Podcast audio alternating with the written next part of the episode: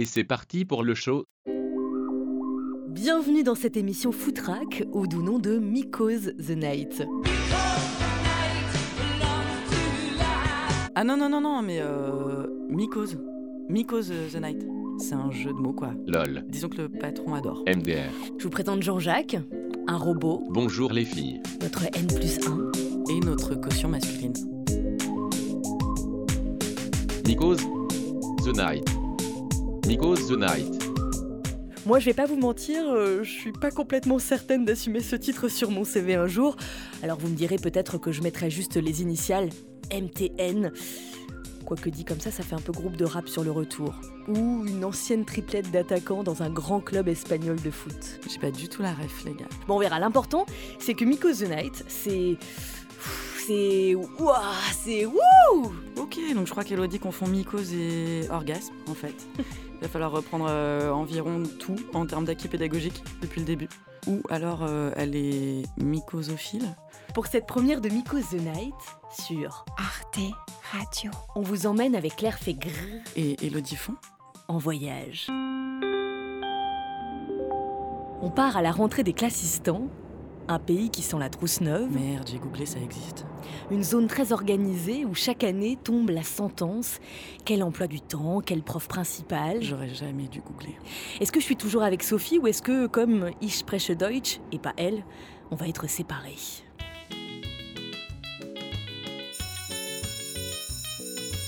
Je me souviens des profs qui avaient déjà eu ton grand frère, mais tu savais pas si c'était une bonne nouvelle ou pas. Et des pailles d'or framboise franprix écrasées dans le cartable, alors que je déteste les pailles d'or. Et de la tenue de rentrée que t'as choisie 17 jours avant pour que, de toute façon, au final, tu te sentes comme un boudin à côté des meufs cool. Parce qu'en grandissant, euh, au grand loto de la vie, elles, elles ont eu des seins et toi de l'acné. Et je me souviens de l'odeur des livres neufs Oui, contre les drogues, chacun peut agir. et, et de la rentrée en sixième qui était tellement dure. Comme ma bite. Ok, elle est hyper gênante cette intervention. Plongeons, si vous le voulez bien, dans la rentrée de Charlemagne, dans celle qui coûte un bras, dans celle en jaune et rose, dans la rentrée qui soulage tes parents, dans la rentrée en allemand. 1983. Attends, je comprends rien à cette émission. On fait quoi? On, on dit des chiffres au pif? 42, 64, 587, 12, 44. Merde, ça c'est mon code de carte. Non mais on est d'accord que la rentrée en septembre, ça semble exister depuis une éternité. Mais je me demande si ça existe encore les pailles d'or. Mais ça date de 1983. Avant c'était le, le premier lundi d'octobre, pour que les enfants de bourgeois puissent chasser tout le mois de septembre. Pendant ce temps-là, ceux qui avaient un peu moins d'argent allaient aider leurs parents dans les champs. L'allocation de rentrée scolaire, l'ARS pour les intimes, est un petit peu plus âgée. Elle est giscardienne, figurez-vous, 1974 comme date de naissance. Une allocation pour aider les parents qui n'ont pas beaucoup de revenus. Cette année, elle oscille, selon le nombre d'enfants, entre 364 et 397 euros. Claire, j'ai une info pas passionnante, mais une info quand même. Sur le site de l'éducation nationale, tu as la liste officielle des fournitures scolaires. Ah ouais, non, mais attends, j'étais en train d'écouter à mort. hein. C'est juste, je me. Enfin, je vois toujours pas pourquoi mycose dans le titre si on parle pas particulièrement de champignons, mais. euh, Non, parce qu'on parlera de champignons en novembre. La liste, celle que beaucoup ont eue ou vont avoir à la main dans les magasins un mercredi après-midi à maudire le monde. Et pourquoi on n'a pas eu cette liste quand il y avait personne début août? Ou peut-être les champignons, on en parlera en novembre. Oui, a priori. Là, j'ai fait un panier en ligne. Il n'y a pas de champignons dedans, mais je suis allée voir sur le site d'une grande marque de super, hyper, énorme marché. Ça m'a pris 20 minutes. Alors, j'ai pas trouvé de copie double, alors que ça coûte un bras, hein, les copies doubles. Mm. Ni de protège-cahier d'ailleurs, et ni de stylo vert. Mais visiblement, il y a une chasse au stylo vert en ce moment. J'ai donc cette liste sous les yeux. Est-ce que tu es prête pour le juste prix? Qui vous est présenté par Philippe Risoli? À combien évaluez-vous, madame, un cahier de musique? Euh, 1,80€. C'est moins. 1,20€. Non, alors vérification. Donc là, c'est 1,35€.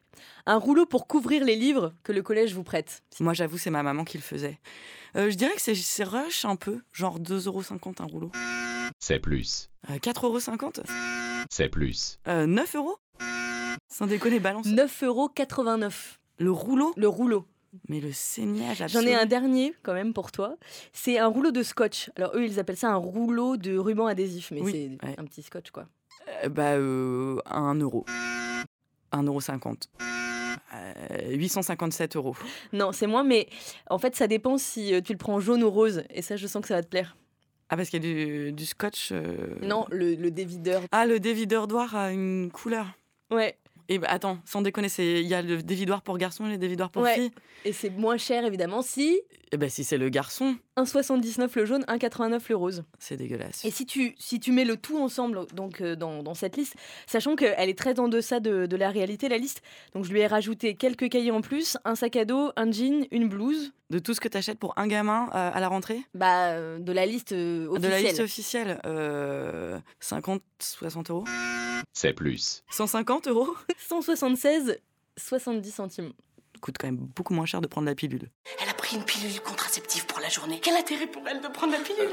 La pilule, ça nous a fait penser à tous nos potes parents qui semblaient trop contents que leurs enfants retrouvent l'école ou la nounou. Parce que deux mois non-stop, ça avait l'air assez dense. Ouais, hyper content, mais qui paradoxalement pleuraient toutes les larmes de leur corps deux heures après la rentrée. Euh, ces fameuses larmes qui sont uniquement séchées par la joie d'imposer à tous ses contacts une photo du dit enfant super bien peigné devant la porte de l'école. Alors que disons-le une fois pour toutes, c'est l'occasion, tout le monde s'en branle. Attention à votre langage. Ok, donc toi tu peux dire bite, mais moi je peux, je peux pas dire on s'en branle. Remarquez, si ça se trouve, on fera pareil quand on en aura. euh, et Jean-Jacques, et toi, et moi. Tu sais, c'est le, le syndrome de euh, moi, je mettrai jamais mes enfants devant la télé, ça les abrutit, c'est mal. Et puis en fait, choupi, l'âne trop trop. Sont bien pratiques.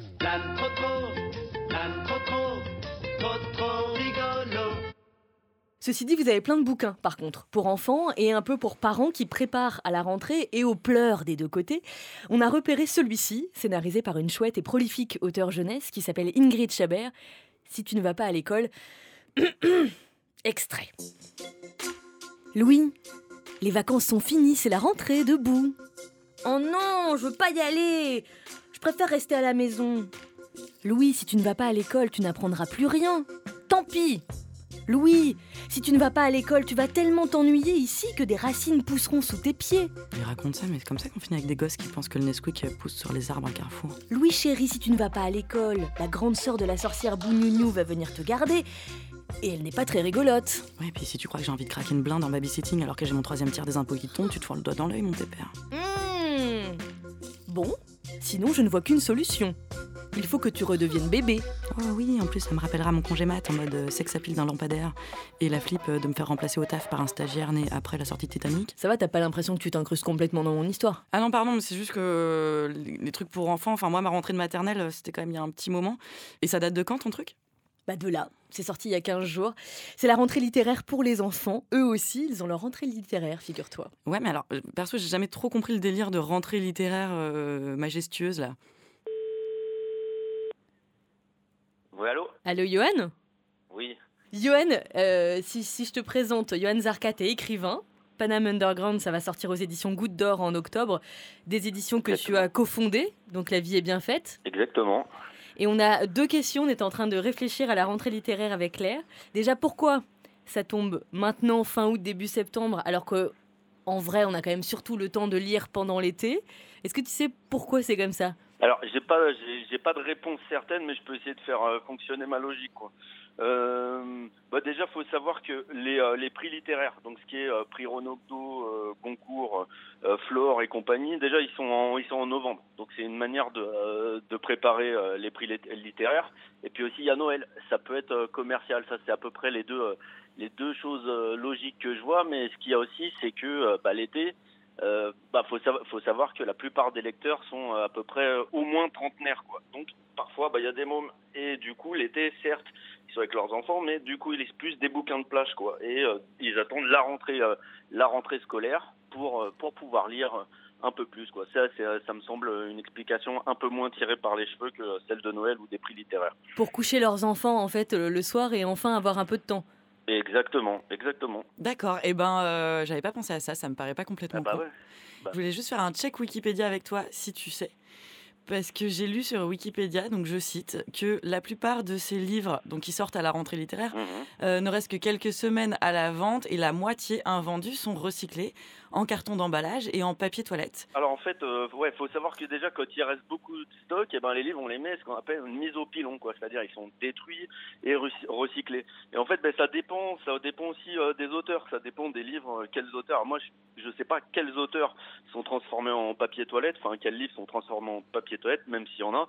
Euh, moi, je sais que globalement, euh, mes livres, une fois que euh, les stocks sont épuisés, qu'ils ont mis au pilon, ils en font des, euh, des feuilles à rouler, quoi. Mais c'est vrai que ça devient des feuilles à rouler ou t'as inventé? Ah bah non, mais pour, alors franchement, pourquoi j'inventerais un truc pareil? Et comment tu le sais? Bah, Je le sais en remontant un petit peu, parce que moi j'aime bien savoir ce que deviennent mes livres quand même, tu sais, c'est normal. Moi, j'aime bien me dire que j'ai peut-être littéralement fumé Éric Zemmour. Bah, Ah, T'as peut- surtout ah ouais, fumé bah, Johan Zarka, a priori. Merci beaucoup, Yann. Moi, je- j'ai très envie de mettre à jour Wikipédia avec cette histoire de, de papier à rouler de cigarettes. Salut Johan Merci Ciao, beaucoup. Merci, ciao. Die gute Nachricht zuerst. Ich gehe zum Casting für Notruf 112. Wow! Euh, C'était quoi? C'était la minute allemande contractuelle parce qu'on est sur Arte Radio. Ah d'accord, donc en fait on fait n'importe quoi. Euh, moi je peux balancer du France Gall si je veux.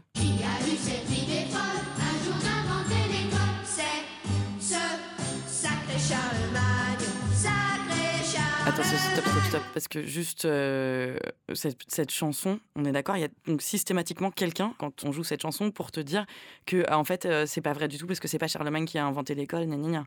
Ouais, mais c'est parce que c'est pas Charlemagne qui a inventé l'école. Et c'est dommage d'ailleurs parce que j'aimais beaucoup cette rime de France Gall. Il aurait dû caresser longtemps sa barbe fleurie au lieu de nous embêter avec la géométrie. Bim Elle dit vraiment ça? Oui. C'est en plus ce qui est bien, c'est que c'est pas du tout hyper ambigu euh, par rapport à cette histoire de se caresser la barbe fleurie. Eh ben c'est bien l'esprit mal tourné comme d'habitude. Ouais, enfin, s'il te plaît, c'est France Gall, donc euh, genre euh, Annie sucettes. euh, Excuse-moi, c'était pas une publicité pour Haribo. En fait, on sait pas vraiment qui a inventé l'école. On sait que dans la Grèce antique, beaucoup d'enfants allaient déjà à l'école. Il y avait beaucoup de monastères aussi, qui au fur et à mesure des siècles ont rempli ce rôle, donc bien avant ce sacré Charlemagne.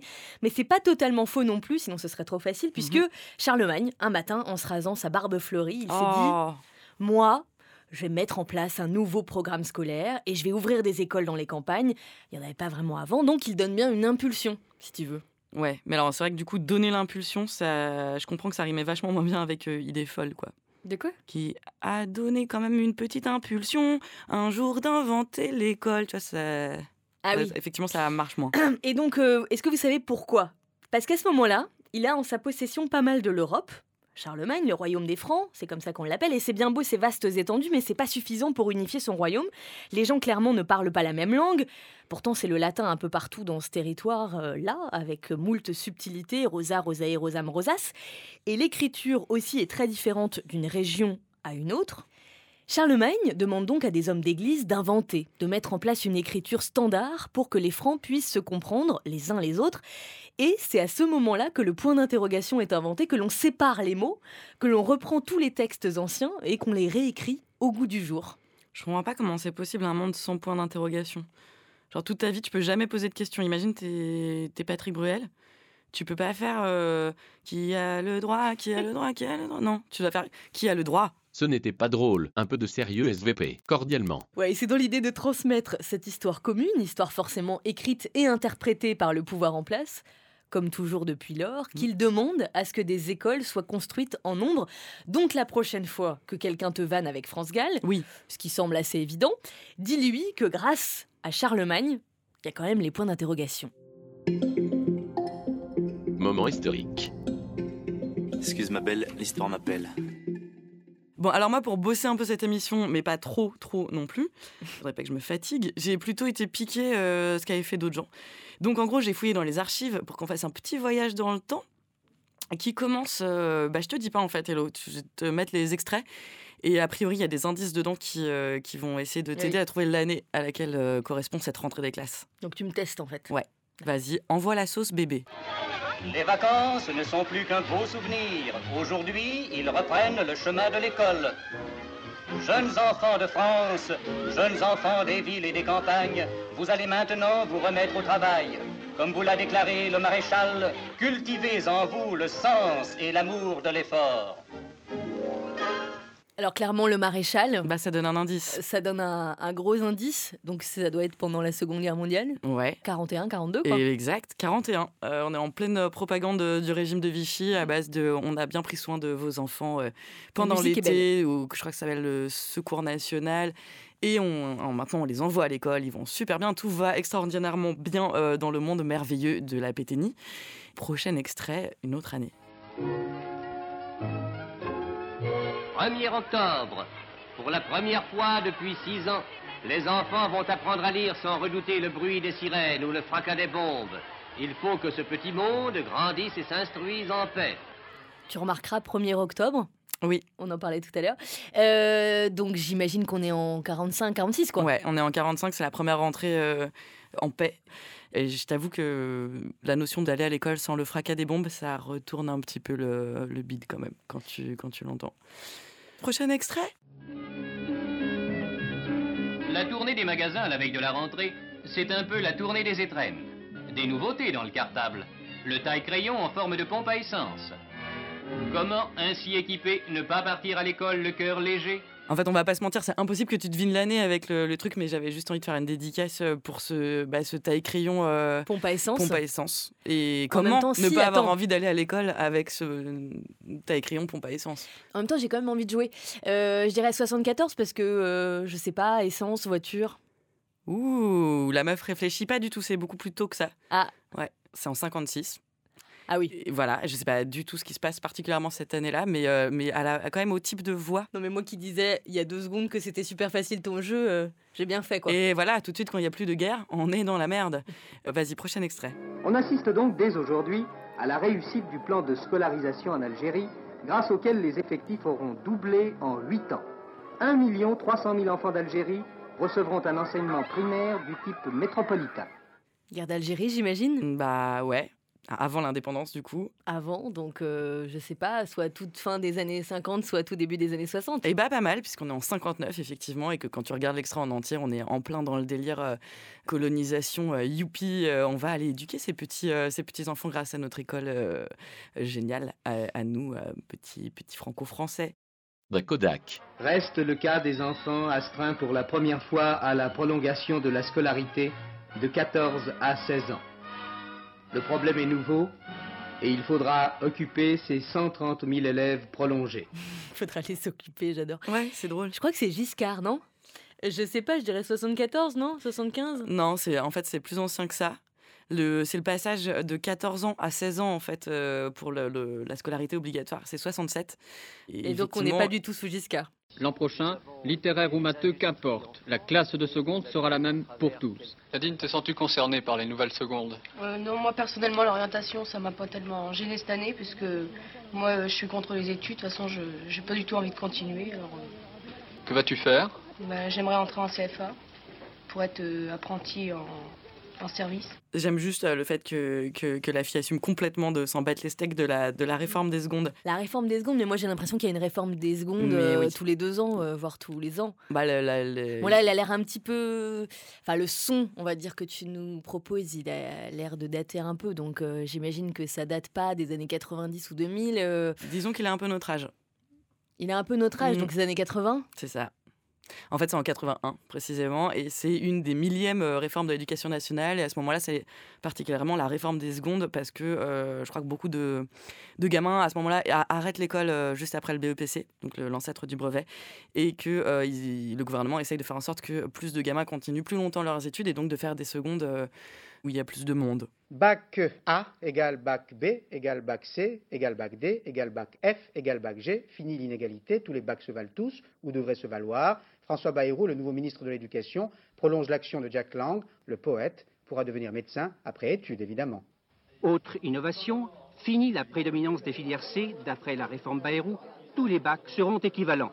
Et pour réévaluer l'image de marque des littéraires, 4 heures de mathématiques seront proposées en plus de leur enseignement scientifique obligatoire. Alors, juste, sais. ce que j'aime beaucoup, c'est quand même qu'ils disent que pour euh, euh, revaloriser l'image des littéraires, on va leur mettre 4 heures de maths en plus. Et je ne comprends pas à quel moment personne s'est dit, Hmm, il y a peut-être un souci de cohérence. Les gens voient tellement ça comme un truc nul de faire L que du coup on va leur mettre des maths euh, pour que ce soit bien d'avoir fait L. Non mais attends, je me souviens que Bayrou c'était sous une euh, des deux cohabitations, donc euh, donc soit entre 86 et 88, soit entre 92 et 95, un truc comme ça. Ah, elle est pas mauvaise, hein Ouais, 93 Ouais. Bah, L'extrait est en 93 et la réforme, je crois, devait être réellement appliquée en 95, si je, si je dis pas de conneries. Et bravo. C'est ma passion dans la vie, hein, l'histoire. C'est vrai? Hmm? D'accord, je ne prendrai plus jamais en charge le moment historique de cette émission. Mesure phare, vous le savez, cette année, 2500 classes de CP à 12 élèves dans certaines zones d'éducation prioritaire. C'est dans l'une des écoles concernées qu'Emmanuel Macron a choisi ce matin d'accompagner la rentrée. Il déjeune en ce moment même avec eux à la cantine. Au menu, m'a-t-on dit, carottes râpées et tomates farcies. Alors attends, c'est hyper dur. Jean-Pierre Pernaud, donc euh, c'était il y a au moins 20 ans. Euh, Emmanuel Macron, ça doit être maintenant Eh bah oui. C'était très compliqué. Mais euh, tu noteras qu'on parle pas trop trop par contre des écoles en grève à cause du manque de personnel ou de la réduction des emplois aidés. Et visiblement, enfin mon analyse c'est parce que ces connards de CGTistes ne sont pas foutus de dire à Jean-Pierre Pernaud ce qu'il mange à la cantine. Euh, alors que c'était visiblement très important. Donc là, je, me suis arrêtée là, d'une part parce que c'était la dernière année, euh, vu que c'est en 2017, et aussi parce que les carottes râpées, les tomates farcies, c'est un peu mon max en termes de propagande gouvernementale. Cela dit, en vrai, c'est fou quand tu regardes un peu à travers les, années à quel point le marronnier ancestral de la rentrée scolaire, c'est quand même un gros euh, marqueur de la société, comme on dit tout le temps maintenant. mais ça dit tout d'une époque entre l'Algérie, le, c'est les mères de famille qui s'occupent évidemment de faire les courses pour les gamins à la rentrée scolaire. Donc euh, voilà, ça nous apprend beaucoup de choses, je trouve, sur l'histoire finalement, ce petit voyage à travers la rentrée des classes. C'est intéressant, merci. Revenons à nos moutons. Revenons à la rentrée. Qui est le thème. Et oui. La rentrée des classistans, hein, ce magnifique pays que l'on a euh, traversé déjà avec vous. D'ailleurs, j'ai une question. Est-ce que si on mange des carottes râpées en chantant, c'est faisable? À mon avis, c'est dégueulasse, mais faisable. Parce que le reste de l'idée de cette rentrée par le gouvernement cette année, c'est une rentrée en musique. L'explication de l'éducation nationale, c'est qu'il s'agit de proposer aux élèves, qui étaient déjà présents l'année précédente, d'accueillir leurs nouveaux camarades en musique, manière chaleureuse de leur souhaiter la bienvenue. Ouais, et c'est un truc hyper sérieux, genre hyper. Euh, enfin, il y a un hashtag euh, rentrée en musique. Et comme vous avez de la chance, parce que nous aussi, nous avions envie de trouver une manière chaleureuse de vous souhaiter la bienvenue sur Arte Radio. Et eh oui. C'est une exclue Miko's the Night. Ok, alors euh, moi personnellement, je dirais qu'on a tous été traumatisés par l'apprentissage à l'école du Petit Âne Gris. Cette fameuse chanson dans laquelle, euh, spoiler, à la fin, le petit âne gris meurt. Super, faisons apprendre ça à toute une génération de gamins. Mais il paraît que c'est pas universel, euh, donc j'ai cherché un truc plus universel. Je me suis dit qu'une souris verte, c'était mieux. Donc j'ai réécouté Une souris verte et je profite d'avoir un micro pour le dire une bonne fois pour toutes. Non, une souris verte qui courait dans l'herbe, ça ne rime pas. Voilà. Ah, du coup, à partir de là, je me suis dit, YOLO, allons-y, on fait ce qu'on veut, euh, rien à foutre. Vas-y, c'est parti.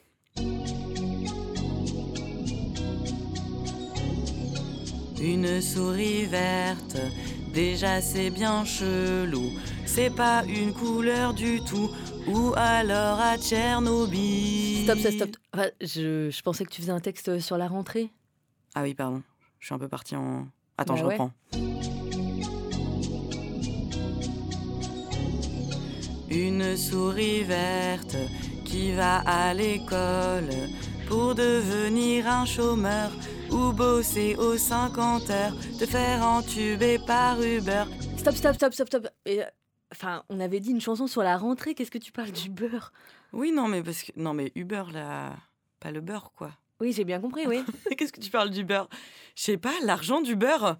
Où est l'argent du beurre? Eh ben pas en bah, France. Mais en même temps, tu sais toi, tu me parles de Macron, je suis déstabilisée.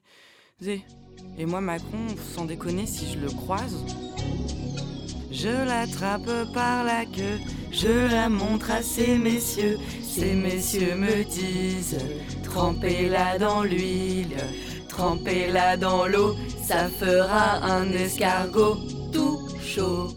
Et je sais pas vraiment ce que veulent dire ces paroles, mais je pense, Hello, qu'en tout cas, c'est exactement ce qu'il faut faire pour choper une mycose. Votre temps est écoulé, c'est la fin de Mycose The Night. Ah bon? Déjà? C'est moi qui décide.